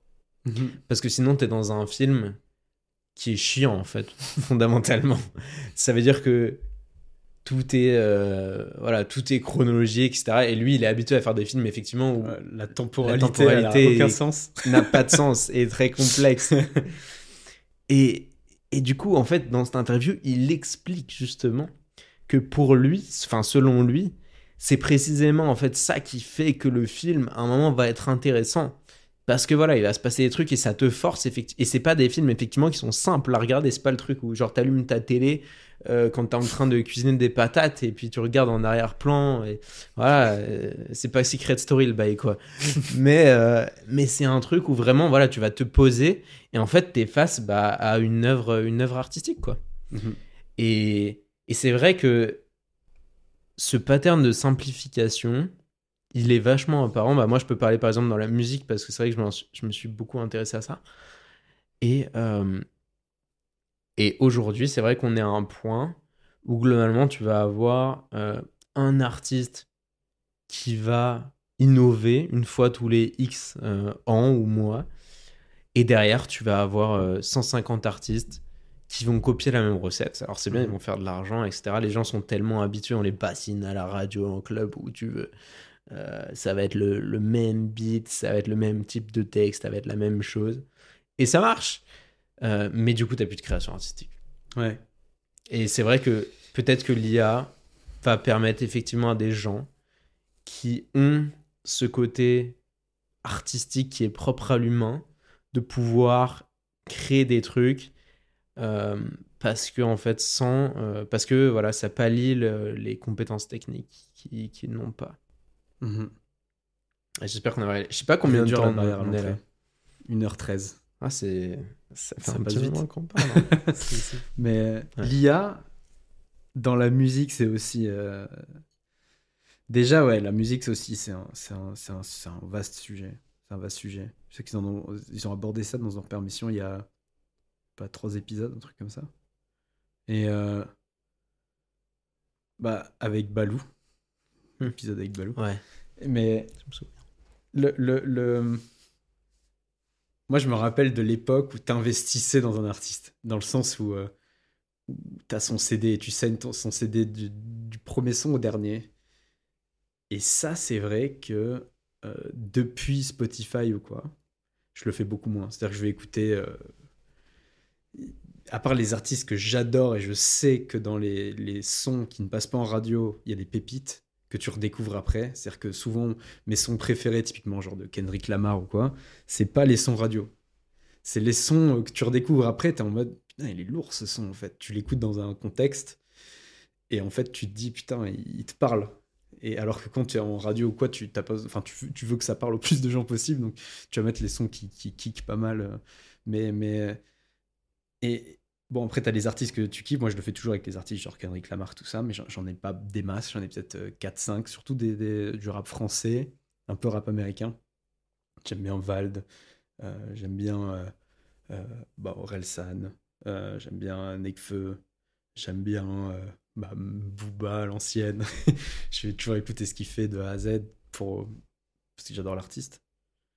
Mais, euh, mais pour tous les autres artistes que je connais pas, je vais écouter leur top son. Je vais aller sur leur page Spotify, je vais écouter les, les quatre sons qui sont en haut. Après, je vais passer parce que j'ai envie d'écouter ce que les gens écoutent chez eux et c'est dommage. Et je pense que. Ouais, c'est exactement ce que tu dis en fait. Tu es poussé à écouter ce que les autres Ouais.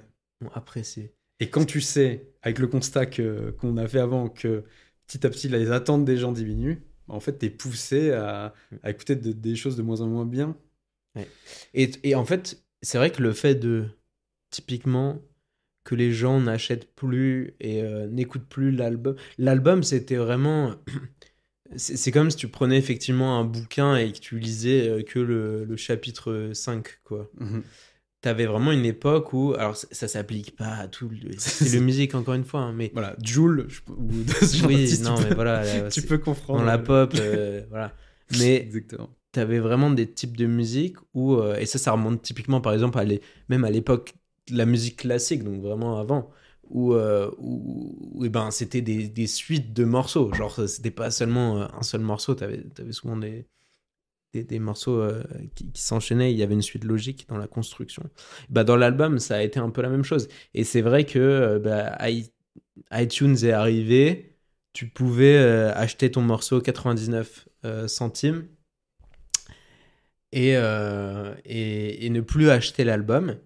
Et ça a été, je pense, le, le début en fait où les gens finalement ont commencé à pouvoir voilà acheter des morceaux, écouter un morceau, faire des playlists avec l'iPod. Et c'était plus le truc où effectivement euh, tu vas euh, le, le dimanche matin euh, au, au disquaire du coin acheter le dernier album de X et tu rentres et tu mets le, le CD. Avant c'était le vinyle, après ça a quand même été le CD. mois. C'est ça, dans le lecteur, et tu l'écoutes en boucle. Ben, exactement, c'est ça, et tu l'écoutes, et tu vas pas changer le CD à chaque morceau, tu vois. Ouais, Tu vas écouter le CD en entier. ouais. Euh, et alors, euh, voilà, il y, a- il y a aussi plein d'avantages, je vais pas te dire le contraire. Euh, parce qu'il y a, il y a clairement des, des morceaux, chacun préfère forcément un morceau dans un album, c'est. C'est- Mais- Il y a des. Ouais, je, je te laisse continuer. Mais non, non, mais voilà, effectivement, ça a sûrement mis un frein aussi à. euh, euh, bah en fait, ouais, ça a mis un frein à, à la, la- la- la critique des gens parce que les gens, du coup, vont aussi écouter que ce qu'ils ont envie d'écouter euh, et ce qu'ils sont habitués à écouter parce que l'habitude, quand même, je pense, façonne un petit peu tes goûts. Alors qu'à l'époque, bah, tu, tu devais aussi écouter des trucs que t'écoutais pas, t'allais pas Ouais. forcément écouter et ça t'ouvrait l'esprit, entre Et, guillemets. et moi, je suis, je suis sûr que bah, l'IA est excellente. Bah, Il y avait un truc qu'ils ont dit dans l'épisode, on pourra mettre l'extrait, avec Balou, Ouais. qui est que l'IA sur Spotify est pas ouf. C'est vrai que Spotify a un potentiel énorme. Moi, il y a un truc que j'adore sur Spotify, c'est les playlists annuelles. Euh, le fait qu'à la fin de l'année, tu as ton wrap et tout ça, je, je kiffe bien euh, le fait qu'ils aient apporté ça. Euh, J'adore aussi le, le fait que tu as, tes, tes daily mix où ils sont moins bien, en plus ils shuffle moins, il y a moins de rotation dans les daily mix. Donc moi, il y, a des- il y a des daily mix où je sais pas pourquoi, j'ai des daily mix de trucs que j'ai jamais écoutés. Et avant, ça a rotaté euh, genre tous les jours. Maintenant, c'est une fois par mois, ça rotate, je sais pas trop pourquoi. Mais euh, l'IA est pas incroyable à te faire découvrir des, des, des, des, euh, des titres. Et je pense que l'IA peut être, peut être particulièrement efficace là-dedans parce que euh, bah, tu peux clairement faire du, learning distribué. Tu peux clairement avoir du learning. ils peuvent clairement, en apprenant le comportement de chaque personne, contribuer globalement aussi au modèle global. Du coup, tu sais pas, tu peux personnaliser l'expérience tout en, récoltant quand même des données sur les tendances. Genre, c'est pas incompatible. Et euh, dans, le- machine learning, tu as, beaucoup de, techniques d'optimisation, d'apprentissage où tu vas, mettre tu vas introduire du- de la randomness, tu vas introduire de l'aléatoire et te montrer des choses que tu, tu pensais pas aimer. Et je pense qu'il y a plein de modèles qui peuvent explorer. Il y a plein de modèles qui peuvent explorer. L'IA, je pense, va disrupter la musique. Spotify, je leur fais confiance pour, pour, pour investir là-dedans. Je sais que je, je stall quand même pas mal là, les positions qu'ils ont. Je sais qu'ils recherchent des blockchain engineers. Je sais pas ce qu'ils vont faire. Il y a, il y a des, plein de modèles avec des NFT, des, des, comment des artistes peuvent monétiser, euh, euh, monétiser leur, leur, leur son, leur, leur œuvre. Euh, sur le côté digital, hein. le, le Ouais. côté, le fait que tu as des écoutes et tu plus d'albums physiques et que maintenant euh, un album vendu c'est équivalent à je sais pas combien d'écoutes.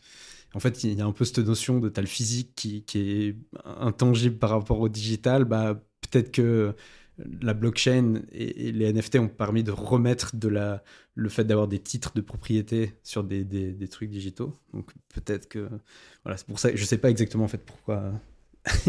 pourquoi ils recherchent des blockchain engineers et ils recherchent énormément de gens en intelligence artificielle. Et ça, c'est évident, c'est évident. C'est-à-dire qu'à mon avis, il y aura un monde où ton daily mix, tu mettras euh, quatre sons, ça va prendre l'ADN des sons, ça va prendre l'ADN de tous les gens qui sont à ta soirée, tu invites les gens sur Spotify, et en fait, tu vas avoir un mix où tu auras un DJ en AI qui va te faire les transitions et tout, qui va blend ce que kiffent tous les gens à la soirée, qui va rajouter de la randomness, qui va te faire un, un set. Genre, il y a des potentiels infinis en fait sur ce que tu peux faire avec l'AI et la musique. Et, euh, clair. et je pense, tu vois, le fait que je suis nostalgique de l'époque où tu investissais dans un artiste, écoutais son album et tout, et à la fois il y a des côtés positifs à, euh, bah, t'as tes, tes wraps, moi des fois je vais écouter mes, mes sons de 2021, ok, j'étais dans quel mood en 2021, je mets mon wrap 2021, j'écoute tous les sons A à Z de 2021, et ça me remet dans l'ambiance de 2021. Et ça, je trouve ça puissant. Mais c'est tellement. En fait, je pense que on a. En fait, on a tendance à opposer, par exemple, typiquement ces deux visions, tu vois, l'IA versus.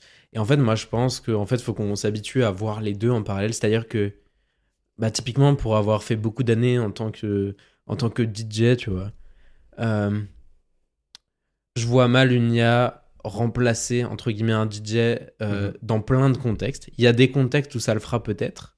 Ouais. Et c'est des contextes où c'est légitime. La soirée entre amis. Et, en fait, typiquement, pour parler de, ça en, en spécificité, bah, s'il y a une IA qui est capable de faire un mix avec les gens de la soirée pour une soirée entre potes et tout, c'est top.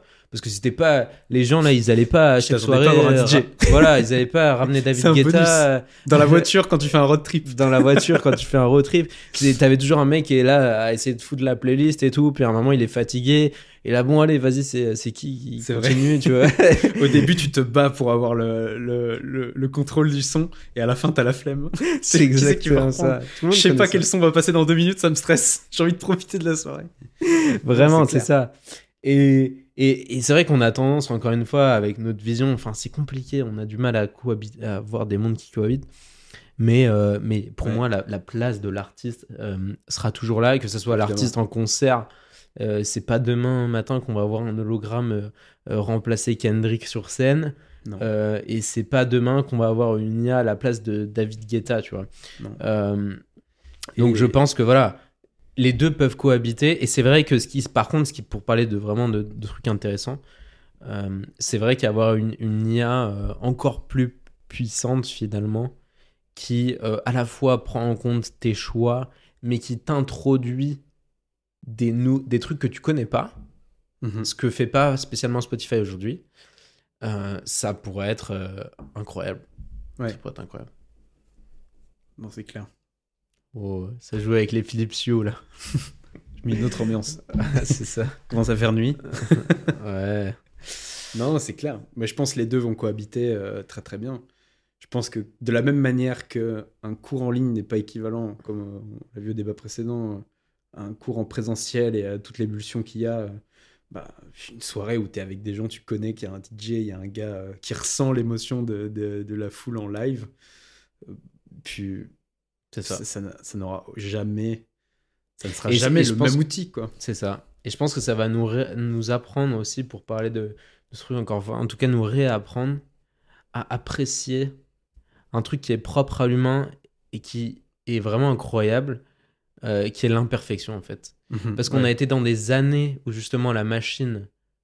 En fait, euh, quand la machine est arrivée, on a commencé à avoir cette culture de la perfection partout, en disant, euh, en jugeant les gens par rapport à la machine, que ce soit sur le savoir.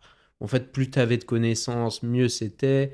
Que ça soit dans la musique ou euh, euh, meilleur, plus technique t'étais sur un instrument, mieux t'étais, etc. Quand t'étais DJ, fallait mixer parfaitement, etc. C'était ça qui était important, en fait. C'était la perfection. Et en fait, je crois qu'on va commencer à se rendre compte qu'en fait, l'imperfection, bah, Mm. c'est peut-être euh, plus intéressant, en fait. Parce que, genre, euh, un DJ ou euh, un artiste qui, au milieu d'un set, te, te drop un morceau que, genre, t'as vraiment pas expect, tu vois. Mhm. et bah c'est incroyable ou un artiste je sais pas qui tu vois je sais pas à un moment il merde il dit pas les bonnes paroles ou quoi bah au lieu que ça soit une shame tu vois en fait ça devrait être bah voilà c'est pour ça que c'est live en fait et au fond ce qui compte c'est euh, bah, les émotions qu'il t'a transmis à la fin et, et c'est tout le reste tu vois euh, on s'en fout quoi Ouais. et, et ça je pense que c'est un truc qui va être euh, ouais qui va être super super intéressant quoi Mais ça revient à l'imperfection, c'est euh, l'individualité. Et ça rejoint le, le débat de l'éducation où faut réussir à faire cohabiter le fait qu'on est tous différents, qu'on a tous des particularités, qu'on va tous avoir nos défauts quand on va parler un grain de voix différent. un- Mm. un, euh, un- tu, Ouais. je sais pas, il y a un soir tu vas avoir plus d'énergie, tu vas mettre plus d'énergie sur scène ou je sais pas, dans tous les domaines. Je pense que ça va cohabiter. C'est c'est le Ouais. chaos. Je pense qu'on va, ouais, effectivement, on va, on va, il faut accepter le chaos, mais l'IA va permettre de nous, ou l'IA, l'IA ou autre, hein, mais le, il n'y a pas que l'IA, mais rien que le, le- tous les capteurs, tous tous les objets connectés qu'on a, toute la data qu'on arrive à capter, peuvent nous mettre sur des tracks où on peut comprendre et, et avoir une baseline, mais je pense Et qu'on ça faut va être qu'on le- s'amuse en fait. c'est ça Faut- Mais ça va, être le, cas, ça va être le gros challenge, en fait, je pense. Le gros challenge des prochaines années, ça va être... Voilà, on a cette data qui va être accessible sur tout et n'importe quoi. euh, de plus en plus, partout. Quoi qu'on fasse. Euh, et ça sert à rien de lutter contre. C'est inutile et c'est contre-productif. Le gros enjeu, ça va être d'utiliser cette data positivement pour euh, qu'on progresse et pas qu'on crée encore plus de stress euh, et de, de négativité par la, la, la comparaison en fait entre les personnes etc et c'est un peu ce qui a fait peur typiquement bah, on parlait de data tu vois quand quand tu regardes euh, la Chine ou quoi en tout cas vu de l'extérieur c'était un peu ce, ce truc là de euh, euh, bah voilà on utilise la data tu vois pour, pour comparer encore plus les individus euh, surveiller tout le monde c'est un peu la, c'est la mass surveillance, c'est clairement ça. Et euh, finalement, je dirais, c'est le seul un peu truc où il faudra faire attention. Et c'est là où chacun est un peu acteur aussi de la manière dont il utilise. Bah ça, pour moi, effectivement, c'est l'individualité, ça. Hmm. Ça, c'est l'apprentissage pour le tout. euh, c'est un peu le, le rôle de l'éducation, mais de l'éducation à la maison, ça pour le coup. euh, que ce soit, ou même des individualités, mais je sais pas si l'État peut enforce quelque chose. L'État va toujours chercher à sa sécurité. Et, euh, et c'est aux individus de, de, Ouais. de, de mettre leurs barrières. Quoi. Ouais. Et- Ouais, 100%. Ouais. Et ça rejoint le, le truc de, voilà, euh, l'État, bah déjà, les, en fait, il faut comprendre ce que c'est. Quand on dit l'État est de plus en plus déconnecté des gens, euh, oui, l'État, c'est un groupe de personnes, mais au fond, c'est quand même un groupe de personnes qui est choisi. On a de la, en tout cas, chez nous, on a de la chance. Plus ou moins, mais à un certain point. Et donc, Ouais, il après, il peut utiliser des techniques. faut pas que. En fait, le, le danger, c'est d'oublier qu'on les choisit. Voilà, exactement. C'est là où j'allais en venir. faut pas oublier que- qu'ils bossent pour nous. Exactement. On, on bosse pas pour l'État, c'est eux qui bossent pour nous. C'est ça. C'est un peu ça. Est-ce que les gens ont tendance à oublier parce que parce que voilà, il y a aussi des gens, euh, bah, enfin les gens, euh, il y a plein de gens qui connaissent bien effectivement les techniques. On en parlait tout à l'heure de la peur, tout ça, pour faire passer leurs idées. Euh, et ça, et ça par l'éducation, effectivement, c'est vraiment un truc où il faut que les gens reviennent à eux-mêmes et exactement réalisent que bah au fond, c'est c'est nous qui décidons, enfin collectivement, qui décidons de, de ce qu'on veut en fait. Ouais. Donc euh, Et on va devoir. euh, franchement, le, le- pour le coup, le fait de mettre des barrières et tout, ouais, je, suis, je suis convaincu également, par rapport à, au débat qu'ils avaient eu dans sa permission, que c'est à l'individu de faire ses choix. Comme, comme, euh, aujourd'hui, on a toutes les preuves du monde que c'est pas bien de fumer. Mm. J'ai arrêté de fumer. Ça fait bientôt six mois. Mais c'est pas bien de fumer, faut pas commencer à fumer, faut pas fumer. Bah pareil, faut pas, euh, faut pas être bombardé d'informations tout le temps, faut pas croire euh, noir sur blanc ce que dit une IA.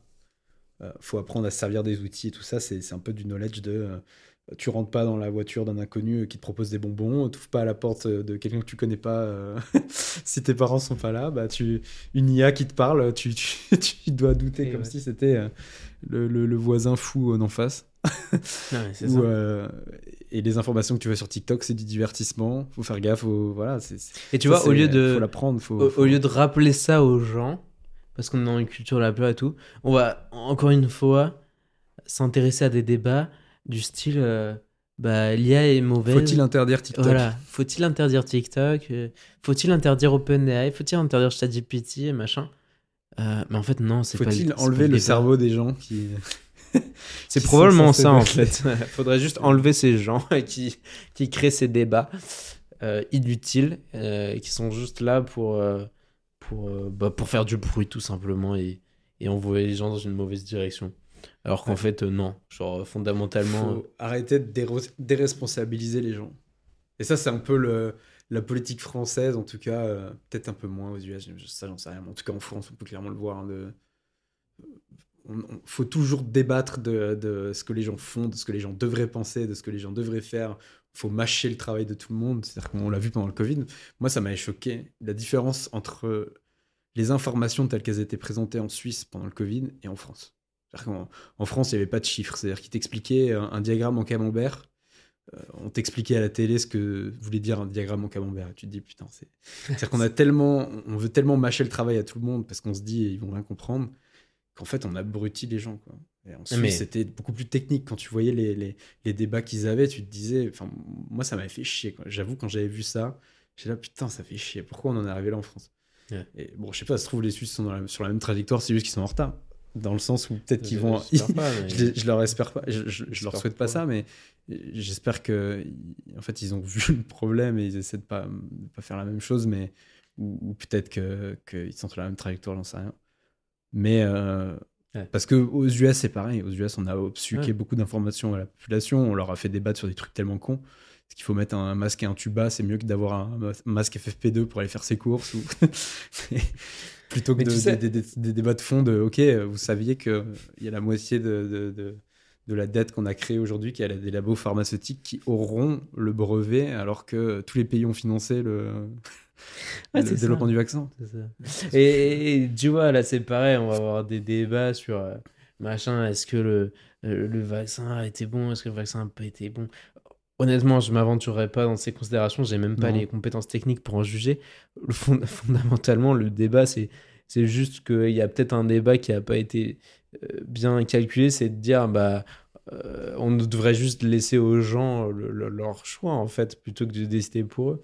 Et, mais ça, me- rappelle un tweet que j'ai vu il y a pas longtemps qui était exactement ça, euh, qui était de dire en fait les gens, enfin le tweet littéralement c'était ça, c'était les gens euh, sont en fait aujourd'hui assez éduqués pour ingurgiter le bullshit qu'on leur envoie, mais pas assez pour le juger en fait. C'était pas de dire les gens sont moins éduqués qu'avant, non, c'est de dire en fait ils sont tous assez éduqués justement pour euh, comprendre le, le- le bullshit quotidien. Mais euh, par contre, comme on leur a pas appris le sens critique, enfin en tout cas Mhm. on a arrêté de leur apprendre, et ben, euh, ben en fait ils, voilà, alors ils il est mal placé. Ouais. C'est-à-dire qu'il y a un truc, c'est justement être critique, mais pas sur le bon, le bon fond. quoi. C'est-à-dire qu'on va être critique, par exemple, quelqu'un va lancer une idée et- ou euh, va, va parler d'une. va pitcher sa boîte ou quoi, on va critiquer direct. euh, on va attaquer son idée en disant que c'est de la merde, c'est machin et tout, il a mal pensé au truc ou quoi. Et deux ans plus tard, euh, bah, ah bah non, merde. Putain, ça a marché. Et Genre, où- en C'est ça, un truc c'est très français, en plus, hein. C'est- C'est inutile en fait de, de toujours, de toujours essayer de. et- Enfin, c'est- c'est constructif de, de, de- Ça rejoint, c'est marrant parce qu'on va peut-être s'arrêter là, ça fait longtemps Ouais. Que ça a démarré. Et puis ça rejoint le tout début où on disait que c'était intéressant de se mettre à l'opposé pour explorer euh, sa réflexion, ce qui est la pensée critique. Mais quand elle est mal placée, c'est quand tu veux juste faire preuve de mauvaise foi et démonter les idées de quelqu'un, toujours se mettre à, l'opposé pour créer un espèce de débat toxique. Et ça, il y a ça en France. C'est-à-dire que la, pensée critique a perdu son sens. Ça veut plus rien dire en fait. Genre euh, BFM TV, ils ont pas une pensée critique. c'est euh, C'est c'est triste. C'est be- belle, belle conclusion. Ouais, écoute, je pense que je pense qu'on va s'arrêter là. On continuera, on aura l'occasion de, de reparler de ça. Euh, mais euh, ouais, c'était un débat. Enfin, c'était vachement intéressant. Je pense qu'on a évoqué pas mal de sujets quand même. Euh, voilà. Pas mal de sujets qui restent à évoquer. C'est pas mal de sujets qui restent à évoquer. C'est ça, c'est un peu le paradoxe. Tu sais, c'est plus plus t'évoques des sujets, plus ça t'amène des idées pour évoquer d'autres sujets. C'est assez bien, c'est formidable. C'est formidable, c'est formidable. Non, en tout cas, euh, ouais, super cool ce débat. euh, et, euh, et puis, bah, on se retrouve très prochainement pour, pour la suite du débat, du coup. Ciao, ciao. Ciao, ciao.